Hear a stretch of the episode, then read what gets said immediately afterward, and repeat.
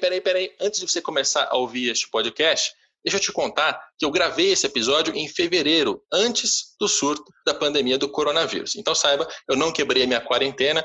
Espero que você também possa estar continuando com a sua, afinal a pandemia ainda não acabou. Espero que você goste do episódio.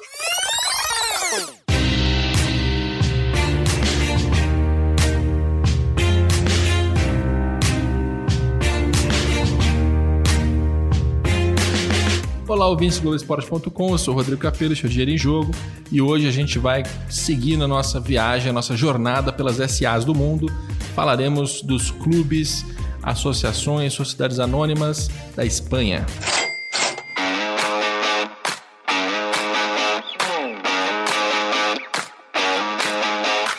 Nossa participação obrigatória para falar de SA e de organização administrativa, política, financeira, Oliver Sites mais uma vez com a gente aqui. Estamos em Curitiba ainda, no mesmo lugar. Que vocês estão em Curitiba, hein? Mesmo lugar do programa passado. Espero que vocês estejam curtindo a cidade. Que, que coincidência. Vamos lá. Oliver, é, a Espanha tem é, diferentes modelos dentro do próprio país, né? Tem, a gente encontra no, no, no, mundo uma Inglaterra que é principalmente formada por empresas, encontra um Brasil, uma Argentina que é principalmente associações civis sem fins lucrativos.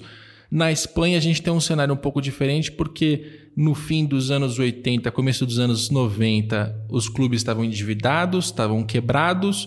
O governo espanhol, então, toma a decisão de dizer: todo mundo agora vai ser empresa, isso é imposto.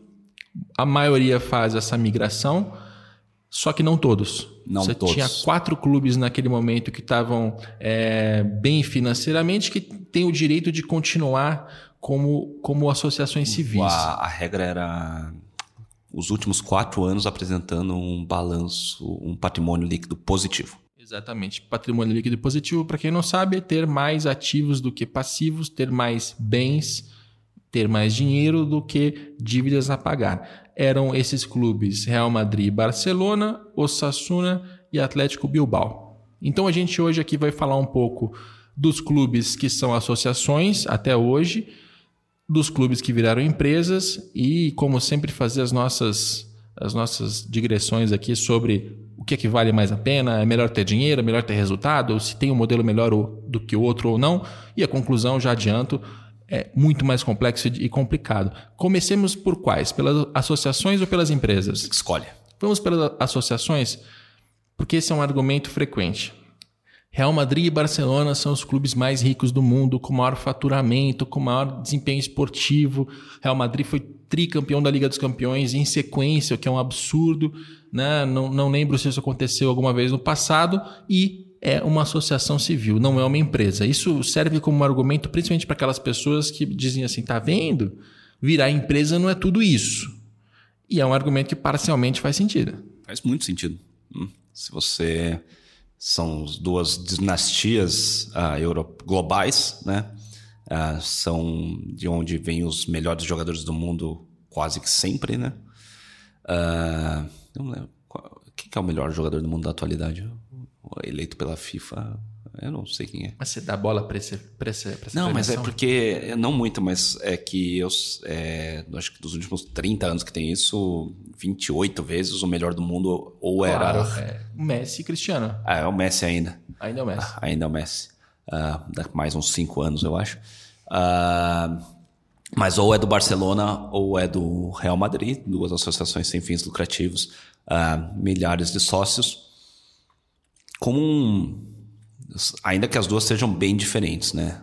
Uh, Barcelona sendo, acho que, o benchmarking maior de uma associação sem fins lucrativos, é um clube-clube mesmo, tem 40, 50 uh, esportes, uh, cento e poucos mil sócios, dia de eleição é um caos, um monte de gente vai votar, partido político, jogador apoiando não sei quem, ex-jogador apoiando não sei quem. É, é, é aquele é aquela associação sem fins lucrativos, aquele clube de futebol que a gente conhece de verdade, né? Uh, funcionários, às vezes ligado a partido político, troca presidente, muda todo mundo. Uh, então, e ainda assim é o Barcelona, né? Essa máquina de gerar dinheiro, essa máquina de, de ganhar títulos.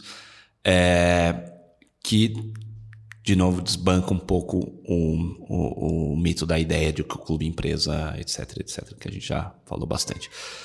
Uh, ao mesmo tempo, você tem o Real Madrid, ainda mais ganhador, ainda mais rico, é, clube empresa, é, é, associação sem fins lucrativos, sim, mas com o mesmo presidente há. Pois é. Há quantos, há quantos anos? Tempo. Por uma questão estatutária. De que, se eu não me engano, para você ser, poder ser, se candidatar a presidente do Real Madrid, você precisa ter um patrimônio individual similar, eu não sei, ou algum, existe um, a regra específica. um índice ali de quantas vezes o patrimônio do, do candidato a presidente em relação àquilo que o clube tem de patrimônio ou alguma coisa assim. Exato. Olha, só para dar esse exemplo com, com, dados mais concretos, nessa última, nesse último processo eleitoral era necessário ter pelo menos 25 milhões de euros como patrimônio pessoal, porque é, é de certa forma dizer assim, quer continuar como associação? Beleza tem dívida para pagar? Se não pagar, a gente vai tomar do presidente. Exato. Então ele precisa ter dinheiro próprio. O problema é, e aí isso gera um, uma, um nó na nossa cabeça que é interessante. A associação civil, em tese, parece mais democrática do que a empresa porque você tem a possibilidade Exato. de ter sócios, conselheiros, eleição, esse processo que você acabou de descrever. Mas quando você tem um sistema eleitoral que reduz absurdamente a quantidade de candidatos e faz com que o único candidato possível toda eleição seja Florentino Pérez, que é um dos homens mais ricos do mundo, do mundo, com é, mais de 2 bilhões ali em patrimônio pessoal, só do que aparece na Wikipedia, fora o que não, fora que não está lá. Você começa a entender que, peraí, então não é tão democrático assim. Na verdade, ele, ele, ele é aristocrático. Exato. Mas também é o Real Madrid. Mas né? também é o Real Madrid. Ah, um clube bastante vinculado à, à, à elite espanhola, ao, ao, ao, ao, reino espanhol, que o, a Espanha ainda é um, um reinado, tal qual uh, o Reino Unido. É, e, de fato, né? Mas daí é o paradoxo, né? Queremos a democracia, qualquer um, qualquer cara que hoje for sócio do Real Madrid, o cara é dono, o cara não é dono de nada, o cara é um, sei lá, o cara é um o cara tá desempregado, vai lá, mas é sócio do Real Madrid há 50 anos. O cara pode ser presidente do Real Madrid? Não.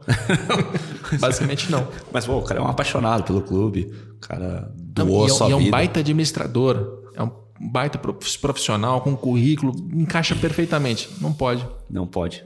E aí, mas qual que é a diferença do Real Madrid de uma associação sem fins lucrativos para uma empresa? Né? Ah, se você tem o mesmo dono ou o mesmo presidente há tantos anos, não seria mais justo que ela fosse uma, de fato uma empresa e ela tivesse incorporado ao patrimônio do cara e o cara tivesse que pagar os impostos devidos pelo clube em função disso? É, não é uma resposta fácil, é uma resposta super complicada. No caso do Barcelona é muito claro. É uma associação sem fins lucrativos, ela tem uma função social na Catalunha, existe é, é, irreal pensar que alguém um dia vai privatizar o Barcelona. Tem que mudar muita coisa para que isso acontecer, até porque Catalunha é o berço socialista da Espanha.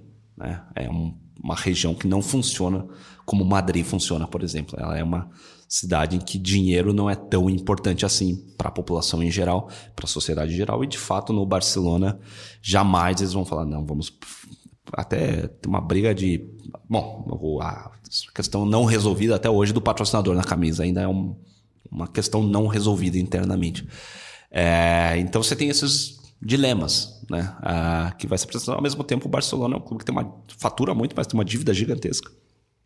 Acho que hoje o índice de liquidez do, do Barcelona é baixíssimo. A, o, o, capital de giro dele não é suficiente para pagar o ano, é menor. Enfim, tem dívidas acumuladas. Uh, tem muitas decisões políticas, né? contrata-se jogador por, por, questões políticas. Enquanto no Real Madrid, quem manda é o Florentino e ele faz o que ele quiser. Né? ninguém uh, ousa questionar o cara, até porque né? o cara ganhou três Champions League. Três mais, ele acho que ganhou cinco se não me engano. É, três seguidas, né? Três seguidas. já é um né? absurdo. O... Então, existe. E o que será do Real Madrid quando o Florentino Pérez eventualmente sair do Real Madrid. Né? Então, você fica nesse dilema da associação sem fins lucrativos, que é uma empresa, mas aí também não é, é e não é. Né? Ah, essa, essa é uma discussão bem extensa. E do outro lado, você tem o Atlético Bilbao, que é uma associação sem, sem fins lucrativos, que não ganha nada há muito tempo, mas que os sócios, os torcedores não estão nem aí. Né? A média do público do Atlético Bilbao é a mesma há 30 anos. Uh, o time não ganha nada nesse tempo todo, não foi rebaixado, é verdade, mas tá tudo bem. Né? Por quê? Porque ele entrega o Atlético de Bilbao, é um caso que, assim como o Barcelona, é, o Barcelona tem mudado. Nos últimos 10 anos ele tem mudado bastante em relação a isso, mas o Atlético Bilbao ainda é muito fiel àquilo que ele representa para a sociedade, para a cidade de Bilbao, para o País Basco. Uh, fala, não, isso aqui a gente não quer só ganhar. A gente quer ganhar do nosso jeito. É, mas é mais importante a gente seguir o nosso jeito do que ganhar. É, então eles se autoimpõem. São dos pouquíssimos países, clubes do mundo que se autoimpõem limitações de performance por só. Antigamente só podia contratar jogador que tinha nascido no País Basco. Eles abriram um pouco o leque porque aumentou a competitividade, porque os mais tem mais hoje tem mais clubes de, na primeira divisão do País Basco do que muito tempo. Então Reibar, uh, Alavés, é, Real Sociedad. Uh, então você tem essa competição por jogadores bascos, interno, por, por jogadores uh, do País Basco.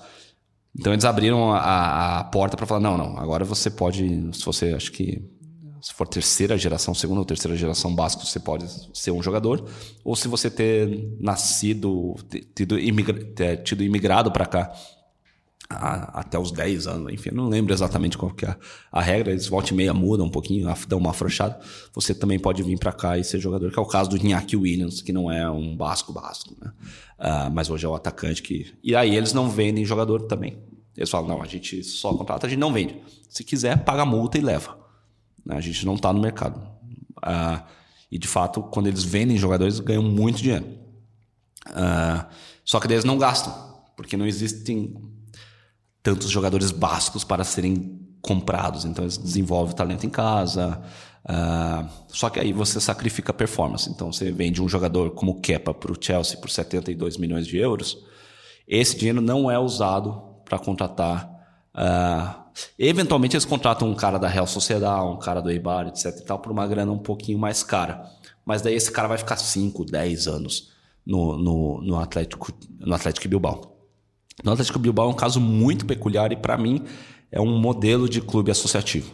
Né? Tem um estádio lindo, novo, uh, tem uma fundação que uh, investe na cidade, investe em esportes olímpicos, um, um time feminino uh, forte e preserva esse, esse status de associação sem fins lucrativos. E são três modelos bem diferentes. O Osasuna aqui é um caso, é um clube menor, né? Então tem lá sua, suas peculiaridades.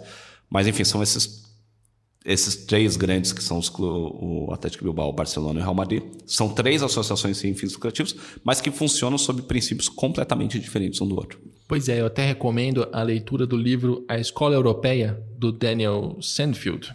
Será que eu acertei? Porque eu, eu inverto o sobrenome. Não, errei. Não é Sandfield, é Field Sand. Eu não sei por que eu tenho dificuldade com esse, com esse sobrenome. Sempre inverto. Leia a Escola Europeia, porque eles têm um capítulo lá específico para o Atlético Bilbao. Esse autor ele passou por alguns países, então ele traça perfis dos clubes europeus e ele, e ele conta exatamente essa história. Né? É como se é, aqui no Paraná o Atlético Paranaense só contratasse jogadores paranaenses e ele não né? Obviamente não existem tantos paranaenses assim, menos, menos ainda bons de bola, então você tem que se é limitar. Isso. Não, é, você tem uma limitação, obviamente, a menos paranaenses bons de bola do que os seres humanos, né? É, essa é a concorrência, essa é a limitação, né? Então você tem, você se autoimpõe uma limitação ideológica, cultural, isso te coloca limitações financeiras é, mas é mais importante do que porque ele é óbvio que falando do Paraná não vai as pessoas não vão elas vão achar meio bizarro porque a gente não tem esse sentimento mas o País Basco dentro da Espanha é um país hum. né? E, e, é, e, a parte identitária é muito mais forte do que aqui. Inclusive você morou em Barcelona durante muito tempo né? É, e, dentro, para quem está dentro da, da, Espanha, você consegue perceber claramente essas diferenças entre a, a Catalunha, o País Basco, Madrid, assim, o cidadão, a mentalidade, isso é absorvido. Assim, o que eu quero, que eu quero dizer é apenas uma questão bonitinha, panfletária, ou as pessoas realmente é, incorporam isso? Então, hoje a gente fala da União Europeia e como sendo uma união de vários países é, e que é difícil porque são vários países com interesses, línguas diferentes, culturas diferentes. Mas se você para para pensar, a Europa é assim há muito tempo. Né? O Reino Unido era uma combinação de vários países, né? País de Gales, Escócia, Inglaterra, Irlanda do Norte. É, dentro desses, dentro da própria Inglaterra, você tem a Inglaterra do Norte, que é diferente, ou, ou, enfim, a, cada região da Inglaterra é um pouco diferente uma da outra. E você vai para a Europa, é, é uma multitude de pequenos países dentro de grandes países. O que seria para nós os estados. Lá são estados, mas são estados super com língua própria. Uh, então na Espanha o basco é uma língua própria, é uma língua indecifrável, porque tem um monte. Tudo que é caractere que não se usa nas línguas normais eles usam lá. Então X, tem um monte de X. T, TX alguma coisa é recomendo a literatura básica para tentar decifrar aquilo lá. Parece um código. Uh, Galícia é super forte, a Catalunha é super forte, a Andaluzia, cada um tem, tem o seu dialeto próprio. Uh, na Galícia se fala muito galego, a gente ignora. Né? Mas eu fui para Galícia, o galego é, um, é, engraçado, é uma mistura de português com espanhol, assim. É, é bem, bem curioso. Você está olhando o negócio não entende, de repente você entende umas cinco palavras que estão escritas. Então tem essa identidade super local. Uh, em algumas regiões mais afloradas, uh, País Basco principalmente e da Espanha, né? País Basco e, e a e a Catalunha, né? São também tem a ver com guerra, enfim. É, mas essa identidade é super forte uh, e se faz muita questão de manter essa relação. Então, no, nos, nos clubes uh, espanhóis, se você pegar no, no escudo do símbolo, sempre vai ter alguma relação ali com, com, com a região local. É, é muito interessante isso. Uh, e se você for no site dos clubes, sempre vai ter a língua mãe ali. Então, se for no site do Valência, vai ter o site em valenciano, que é uma língua parecida com o catalão, inclusive. É, mas tem essa ligação, que aqui a gente não tem, né? essa ligação com a região, com o local, que aí nessa relação a, a associação sem fins lucrativos ela tem um peso maior, eu acho. E aí, quando você transforma o seu clube é, num clube empre, numa empresa, e que aí vem um dono de não sei da onde, tira isso, esse vínculo com as pessoas, que foi o que aconteceu com o Cardiff, lá na Inglaterra, uh, desculpa, no país de Gales, é, você fala, opa, peraí, não tá, não tá certo, porque o clube não, de fato não é uma empresa. É, e também não é só clube, porque o Atlético Bilbao ele não é um clube de futebol. Ele é um clube, ele é uma associação sem fins lucrativos que por acaso se joga futebol, mas ela representa coisas muito maiores do que o futebol. Os valores são muito maiores do que o futebol. E é o conflito que tem no Barcelona hoje. O Barcelona sempre representou o futebol, mas sempre foi uma, o porta-voz da Catalunha.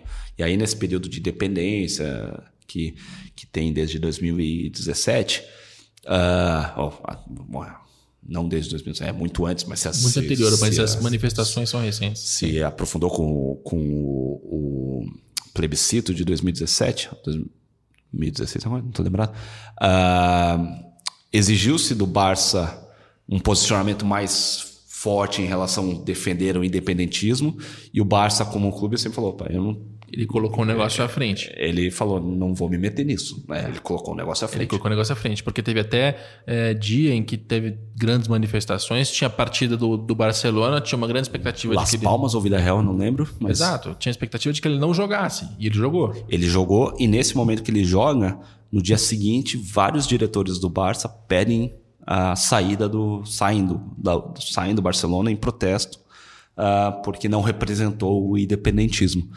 Uh, e hoje, um exemplo do Barça, como ele se dissocia disso, o Barça hoje se vê como um clube global. Ele não é um clube da Catalunha, é um clube do mundo. E é, se for olhar a Fundação Barcelona, as ações que a Fundação do Barça faz, antes era super local, agora ela é no mundo inteiro. Ela parceria com a Unesco, Unicef, etc. E tal. É, acho que a Unesco não, a Unesco não tem nada a ver com isso. Acho que é com a Unicef só. Unicef. uh, patrimônio da humanidade. Uh, ela faz ações no mundo inteiro. Então o Barça não se vê mais como um representante. Ele é um representante da Catalunha, mas para o mundo. Né? Mas ele não é uma, um clube de ação local. E é muito curioso isso. Uh, como isso tem um aspecto, né? Daí você pega o espanhol, né? Uh, que é um clube. Ele é catalão, ele faz coisas em catalão, em catalão uh, mas cujo próprio nome é vinculado à nação espanhola, né? É, que o dono é, um, é uma associação sem fins, é, com fins lucrativos, cujo dono é um chinês. Né? Então, você vê um negócio completamente oposto na mesma cidade, uh, num clube que joga com o seu estádio afastado, um estádio novo, afastado, que não vai ninguém. É, mas é um paradoxo, que aí esse paradoxo existe muito forte na Espanha. Agora, para a gente trabalhar e finalizar melhor o Barcelona e o Real Madrid, no Barcelona, é, essa, esse Barcelona que a gente conhece aqui é, é um Barcelona que foi formado nos anos 2000, né? Porque assim, até os anos 90 não era um clube é, pujante financeiramente, gigantesco, global, não era. Ele, ele passa por essa transformação por aquela administração do Ferran Soriano, que hoje é CEO do, do City, contratação de Ronaldinho Gaúcho, ele, ele, ele aprofunda ali as, as raízes catalãs. Até tem um, um detalhe que uma vez eu vi numa palestra, achei, achei demais. Os, o número da camisa do Barcelona, pelo menos, eu não sei, não sei se hoje, mas naquele momento era, ele tinha ali é, sinais da, de Antônio Gaudí. Como é que é o nome do, da, da praça? Gaudí. Uhum. É a Praça de Gaudí? Tá, tem, um, tem um ponto turístico lá que. Muita coisa em Barcelona exato, que é de Gaudí. Parque de Gaudí. E, enfim, então eles incorporam vários pontos da cidade de Barcelona e fazem do Barcelona um, uma, uma referência, um símbolo. Eles, eles se apropriam desses símbolos para criar essa, esse posicionamento social, essa importância, mas que um clube. Né? Eles se, se vendem como mais do que um clube. Então não é só um, um negócio, não é só um time de futebol, é muito mais. A gente está representando a bandeira, tal, tal, tal, tal.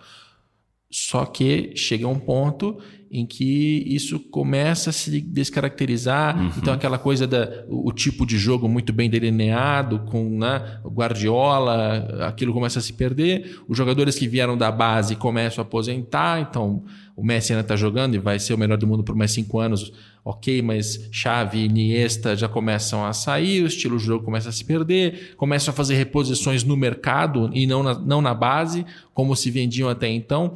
Então, se a gente fosse pegar os últimos, sei lá, 30 anos do Barcelona, a gente via um clube por um, num processo de ascensão absurda e, e mirando para esse lado social, mas que agora parece que se perdeu. É, eu acho que tem a ver um pouco com a, nesse caso do Barcelona especificamente, com a globalização, né? Ah, mais com a globalização do futebol europeu do que propriamente com qualquer outra coisa. Porque ele, é, ele sempre foi um clube que contratou jogadores grandes de fora, não? ou técnicos também famosos de fora. Bob Robson, é, contrataram o Roberto Dinamite, o Maradona, isso já nos anos 80, 70, final dos anos 70, 80. Ah, sempre teve muitos brasileiros lá. Ah, sempre gastou muito dinheiro até para ser a voz da Catalunha, porque a Catalunha é a região mais rica da Espanha. Então ela é a região mais industrial. Então ela sempre foi mais pujante financeiramente, que é uma das razões pela qual está tendo essa vontade de independentismo. Né? Uh, então isso sempre existiu. E aí só quando houve o momento da globalização acelerada do futebol, que aí foi nos anos 2000, chegando em 2010 aí que o internet, uh, YouTube, etc. Você começa uma globalização é, sem precedentes. Nesse momento, o Barcelona coincide com seu momento chave do Barcelona de altíssima performance. Uh, em decorrente de um estilo que eles já vinham jogando desde os anos 90, eh, até antes, né? desde a época desde do Cruyff, né? quando ele foi contratado, né? do, do, nos anos 70 já, já tinha essa ideia da posse de bola, etc. E tal. Uh, mas aí, nessa virada de modernização do mundo, de globalização dos anos 2000, o Barcelona vira essa bandeira de futebol bonito, ganha tudo com jogadores da base. Nunca foi um time que teve muitos jogadores, sempre teve jogadores da base, mas naquele momento foi um momento que tinha todo mundo da base estava jogando. E aí ficou essa, essa percepção de que é o clube que forma muitos jogadores, etc e tal. Nesse momento, você começa a ter muito stakeholder vindo, né? Olha, meu nome é fulano, eu sou a maior empresa do Japão, você não toparia ir lá pro Japão fazer um amistoso? Eu te pago 10 vezes mais do que os caras estão te pagando aqui. Os caras, ah, beleza. Ô, eu tô vendo que vocês não têm patrocínio na camisa, eu vou te pagar 50 vezes mais do que o cara paga pro Real Madrid. Não, vai, não 50 vezes mais. Eu te pago mais. Não topa. Mas começa a ter essa demanda global. Ah, e aí o clube não resiste. Fala, não, beleza, vou abraçar o mundo. Né? Ah, e aí ele abre a, Foi até. Esse momento de ruptura é até pós. Uh, uh, pós Ronaldinho Gaúcho. Talvez o Ronaldinho Gaúcho tenha sido um dos responsáveis por esse momento, porque foi o cara que trouxe de volta essa luz para o Barcelona. Né? É, e, e, e, aí, a partir desse momento, você o Barcelona perde essa raiz local e, e tenta abraçar a, o planeta, voltando a esse assunto. E aí, para fazer isso, ele precisa estar tá gerando dinheiro, dinheiro, dinheiro e vira uma instituição financeira. Hoje, o Barcelona extremamente é uma organização sem fins lucrativos, mas que objetiva receitas.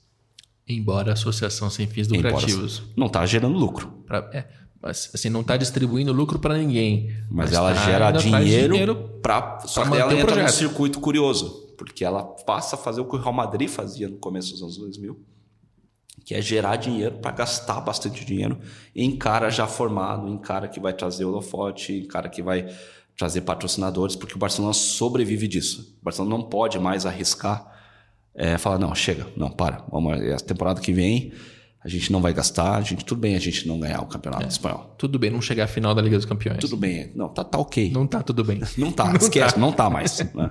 Ainda mais que é um clube com uh, eleições a cada sete anos, seis, sete anos.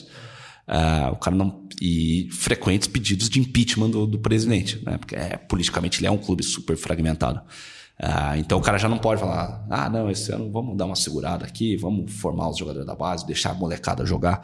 E, e se o Messi se machucar, ok, não tem problema. Né? Então não dá mais para fazer isso. Ele entrou num, num, ritmo que não é difícil de sair. É, e, tem, e tem um último detalhe do Barcelona que eu acho interessante nessa conversa sobre a estrutura societária. Tem muito sócio, eu não lembro o número agora, mas assim, a última vez que eu vi era coisa de 240 mil sócios. E é muito difícil ser sócio do Barcelona. Exatamente. É muito difícil ser sócio do Barcelona, porque o Barcelona, ele rejeita sócios. Rejeita pra... Ele poderia ah, fazer um... Sabe esse sócio torcedor de 10 reais? Que a gente se, se, engana com essa ideia de... Não, se cada torcedor do Flamengo pagar 10 reais, vai gerar 2 trilhões. Então, eles poderiam fazer isso poderiam fazer uma, uma, associação global por um valor mínimo, estilo Netflix, para ter acesso a, a, conteúdos na mídia. P poderiam até, mas não fazem. Para você se tornar sócio do Barcelona, você tem que pagar um valor, entrar numa lista de espera, e aí eles vão, em algum momento, que eles não te dizem quando, nem se esse momento vai acontecer, vão analisar se você tem direito a ser sócio. E, enquanto você está na fila de espera, uma vez por ano, pelo menos, você precisa ir lá. Tem que ir lá. Tem que se mostrar, ó, oh, tô aqui. Sem a menor expectativa de, de fato, se tornar sócio. Exato. Então, assim, é, é uma associação, é, é democrática no sentido de que tem eleições, tem campanha, tem alternância, tem oposição, coisa e tal, mas também não é uma democracia global, não tem, não tem uma aspiração nesse sentido, né? Não. Ainda, né? Ainda. Enquanto, Pode né? ser que em algum momento decidam que será um bom negócio. É. Né? Mas, Mas por enquanto não. Então, de, de, novo, eu acho que tem um pouquinho mais de aristocracia do que de democracia aqui. Hum. Não é o governo do povo, é o governo da nobreza aqui. Dessa nobreza que já é sócia do Barcelona há muito tempo, que vai passando de pai para filho, coisa e tal. E no, no Real Madrid, para fechar, fechar essa primeira parte, é, eu queria que você contasse um pouco mais sobre a relação Real Madrid e o governo governo não, a ditadura de Franco, né? Porque o Real Madrid se fez a partir de uma ditadura, né? De novo, como várias acontece em vários lugares para legitimar, para o governo se poder ser legitimado pela população, ele em geral escolhe um clube lá e foca nesse clube para dar uma uma bombada em performance, a, dar uma ajuda financeira aqui, uma ajuda financeira ali. É super controversa essa história da relação do Franco com, com o Real Madrid, porque, lógico, né, os clubes que são favorecidos por isso, ou supostamente favorecidos por isso, nunca admitem que foram favorecidos por isso. Né? Então, mas é uma linha de crédito do banco estatal um pouco mais facilitada, é, é uma ou mais linhas de crédito facilitada para você poder fazer o giro, um patrocinador que vai pagar um pouquinho mais caro do que se pagaria normalmente, porque ele vai conseguir ter um benefício extra em um outro ponto de ligação com o governo. É uma indicação, é uma intervenção do Franco no Barcelona, né, para suprimir a identidade catalã, o que de fato aconteceu, mas em geral é, os governos autoritários têm esse lado, né? Eles, eles dão uma investida, às vezes até pesada, no, no time a que são a favor, que, que, favorecem ou legitimam o governo, mas eles não são é, super diretamente contra os times que não são do governo, porque isso gera inevitavelmente geraria uma rejeição, né? Então é, um comportamento é padrão. Eu vou favorecer o time A e mas ponto. Eu, Acabou. Não, mas eu não vou desfavorecer não o vou B. Desfavorecer porque senão o, o cara do B não vai votar em mim exato, ou, ou, vai se manifestar. No caso de uma ditadura não vota, mas vai se, se insurgir contra exato, mim. Exato, exato. Não vou dar mais motivos para ele me odiar. Para ele me odiar. Então, e o Real Madrid teve, teve, teve essa, essa relação histórica e o próprio nome, né, de ser um time real, time da realeza, né, e, e, e governos autoritários em países que são têm reinados estão diretamente ligados à, à família real.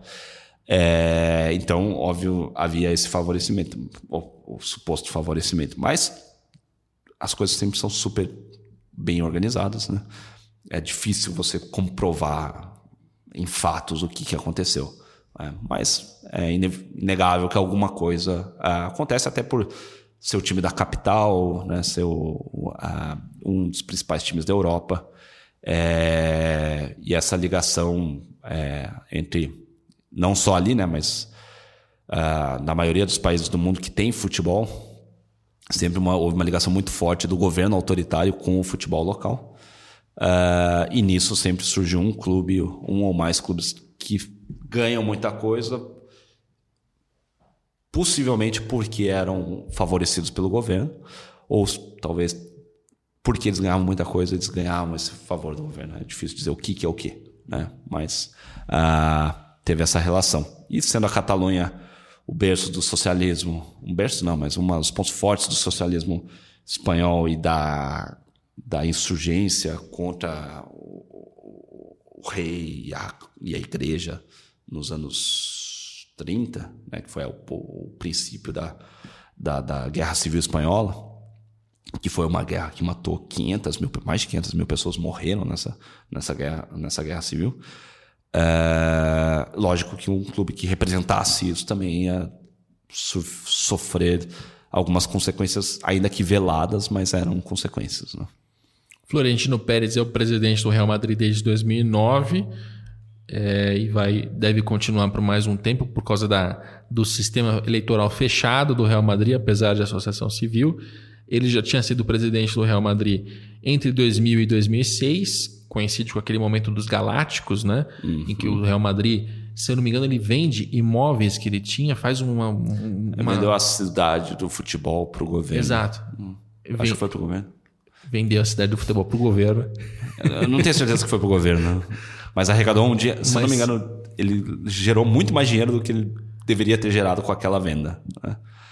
Uh, e aí ele volta depois. Eu não, eu não lembro quem que foi o presidente do Real Madrid nessa, no, nesse interim, mas é, teve, de fato, teve essa. É, o, a, os Galácticos foram financiados e muito por essa essa por venda. essa venda desse imóvel. E aí, com esse dinheiro, contratam Ronaldo, Figo, Beckham, Zidane, fazem aquele time estrelado que nem ganha tudo que poderia ganhar, né? É, é. Mas que, que caracteriza o Real Madrid pela, por essa né? caracteriza por essa característica. Eu faço sempre essa, esse tipo de frase tonta, mas ele, ele deixa essa marca no Real Madrid de um clube que eh, vai comprar, vai vender, vai fazer negócio. E de ser o clube, o topo da pirâmide. O topo da pirâmide, exatamente. O topo da pirâmide. Ninguém tira jogador do Real Madrid. É só o Real Madrid que libera, se ele quiser. Mas do, o Real Madrid tira jogador do Barcelona, o Real Madrid tira jogador de qualquer outro clube do mundo, mas do Real Madrid ninguém tira.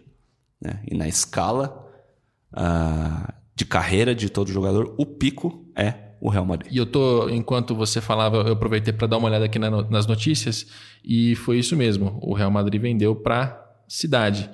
E isso gerou até controvérsia, porque em 2016 o Real Madrid teve que devolver 20 milhões de euros à Câmara da cidade, depois de uma investigação realizada pela Comissão Europeia.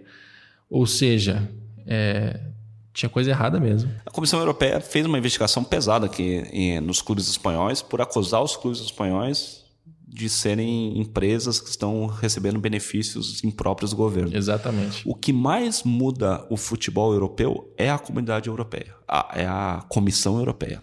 São as legislações impostas pela Comissão Europeia. Isso acelerou muito ao longo do, da, década, da primeira década de 2000 ganha um valor ainda mais velocidade em 2000, a partir de 2010 com a crise financeira. E isso dá uma ajeitada nas finanças dos clubes europeus. É uma imposição da União Europeia, da Comissão Europeia uh, financeira e aplicando multas pesadas. Né? Uh, pois é. Questão a, a fazenda espanhola a, é uma a Espanha é conhecida por ser um dos países mais agressivos em recolher impostos. Né? Tanto que eles foram em cima de todos os jogadores. Né? Quanto mais famoso, mais os caras iam em cima para deixar bem claro, né? Messi, Neymar, todos esses, esses casos de acusação de sonegação é. de imposto, de evasão de imposto, né? Você pode reclamar da Receita Federal Brasileira, mas você não conhece a Fazenda Espanhola. São... pois é. Os, os clubes que foram investigados e, e punidos pela Comissão Europeia foram Barcelona, Real Madrid, Valência, Atlético Bilbao, Osasuna, Elche e Hércules. Todos eles tiveram que devolver verbas que receberam do poder público ao longo do tempo. Então tem mais essa complexidade no meio, né? Hum. Você tem associações, você tem empresas, mas elas têm relações diretas com o poder público e às vezes é... Você não pode receber subsídios. Esses... Exato, beneficiados pelo, pelo governo. Então o, o, o Estado está sempre ali no meio.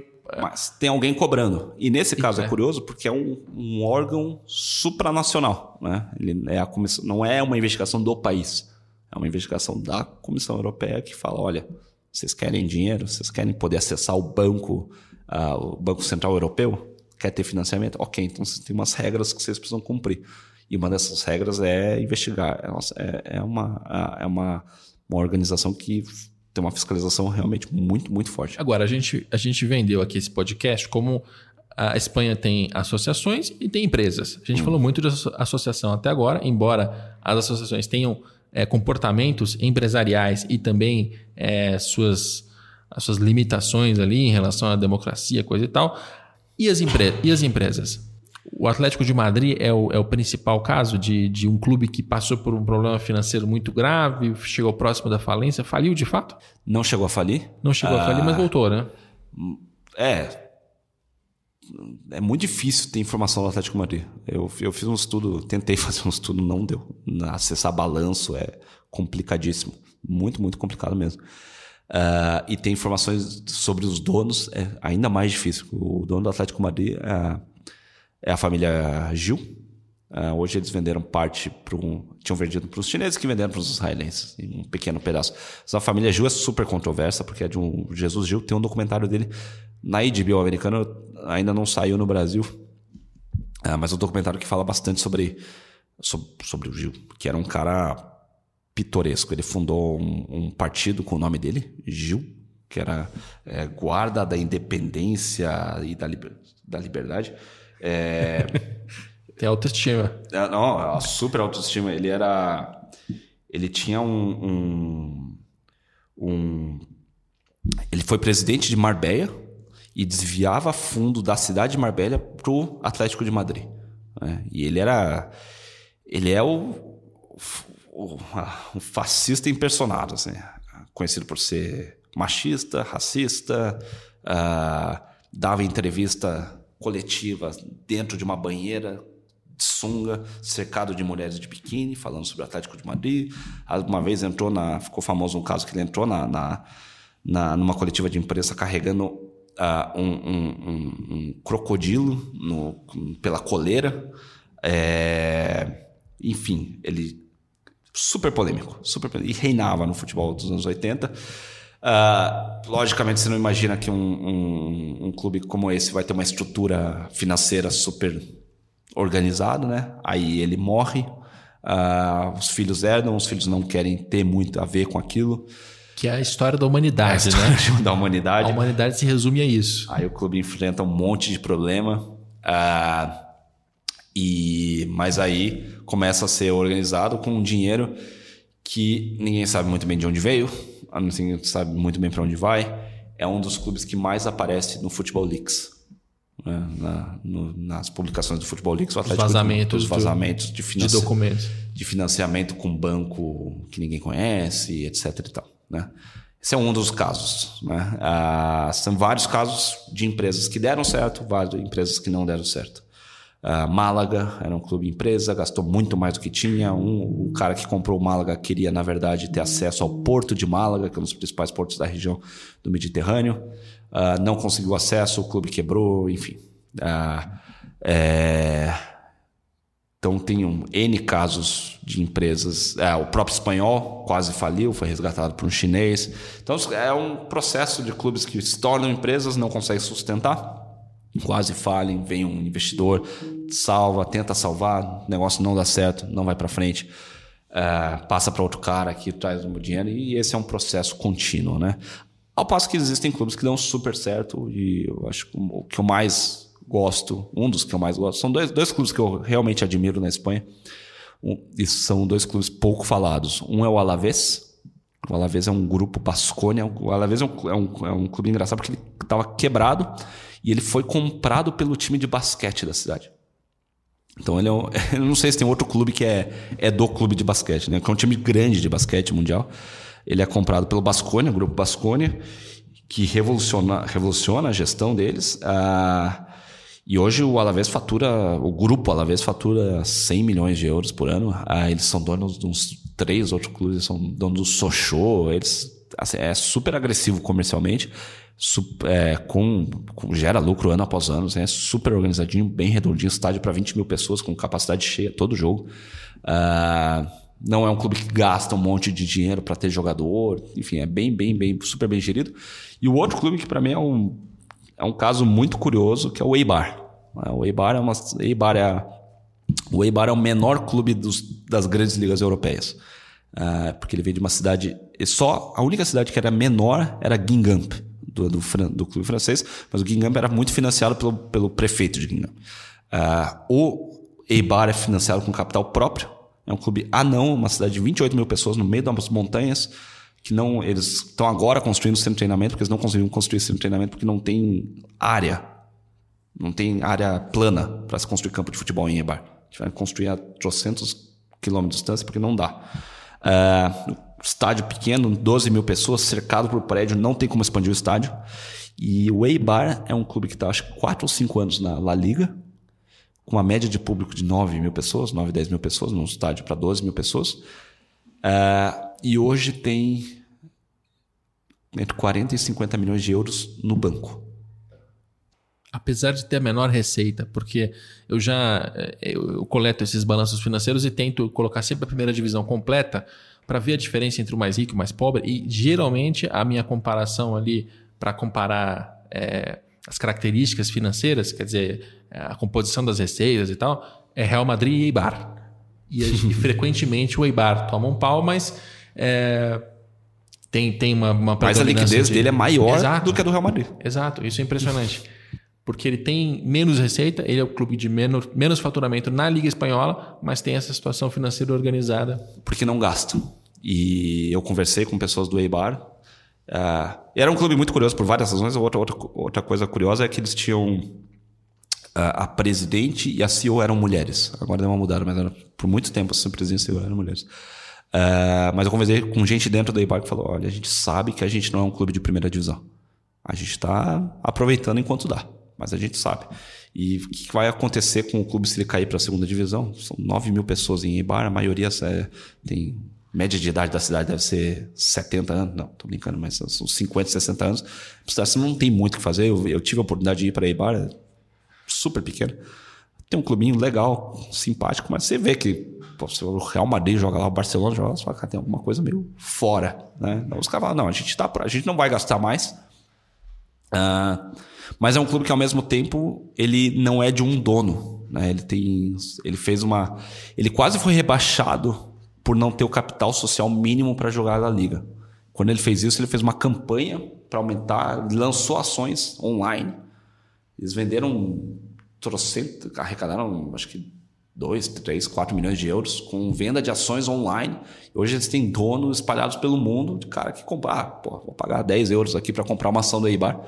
Uh, tem não sei quantos mil sócios, sócios mesmo, donos de ações do clube, né? acionistas, e tem uma regra que você não pode ter mais do que 0,5%. Ninguém pode ser dono de mais do que 0,5% das ações do Eibar.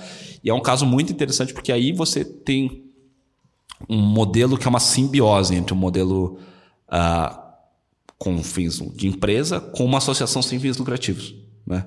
E que dá bastante certo porque é um clube que não tem nova palavra gerenciamento a expressão gerenciamento de expectativa né? é um clube que não quer ganhar sabe que não vai ganhar a liga mas que enquanto estiver lá beleza né? Tá dando sorte, tá dando certo, a forma que eles têm, eles contratam só jogador velho, não contratam, não compram ninguém, compram bem pouco jogador, pegam um monte de gente por empréstimo, tá funcionando, vai enquanto dá, a hora que cair para a segunda divisão, gasta um pouquinho mais, volta para a primeira. Né? Então, e que confunde e coloca um parafuso nessa na cabeça de todo mundo, né? Porque Peraí, então a gente estava dizendo que na Espanha tem associações civis sem fins lucrativos que são usadas como bandeira de democratização. Isso, isso é o que está na narrativa das redes sociais, das, das, dos textos opinativos, dos blogs, das discussões. Né? Tem gente se matando por isso.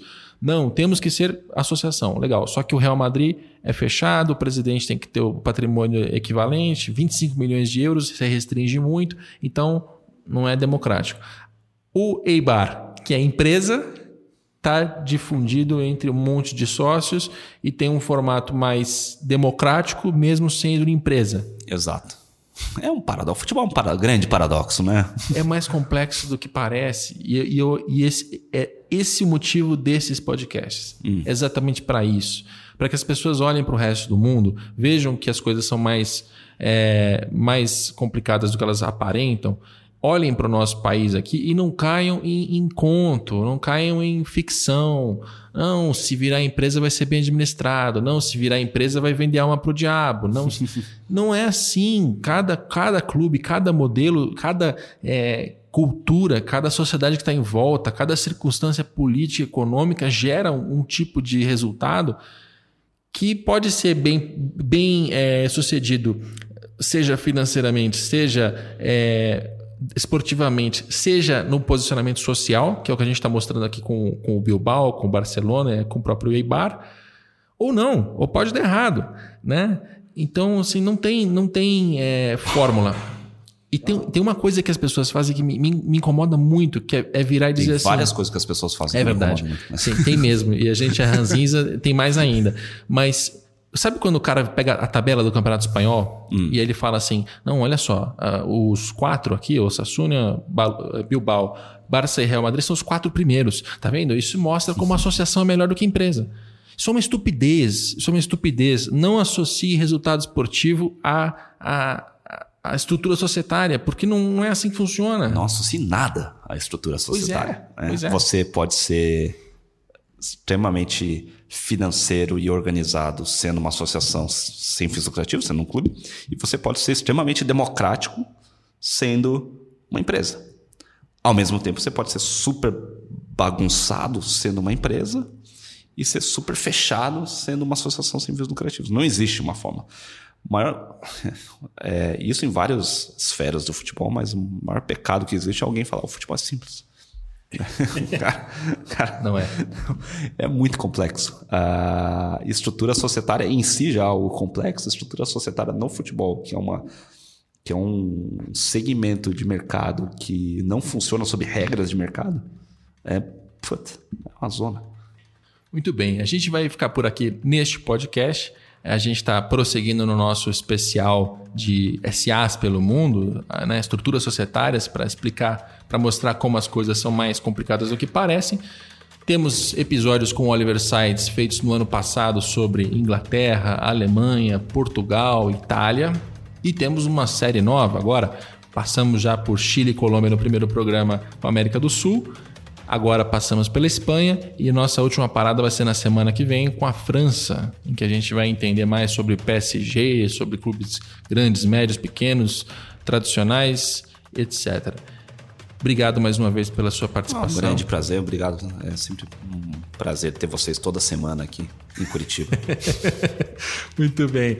É, este programa tem a produção de Leonardo M. Bianchi, tem a coordenação do Rafael Barros e do André Amaral. E segunda-feira que vem a gente está de volta com o Dinheiro em Jogo.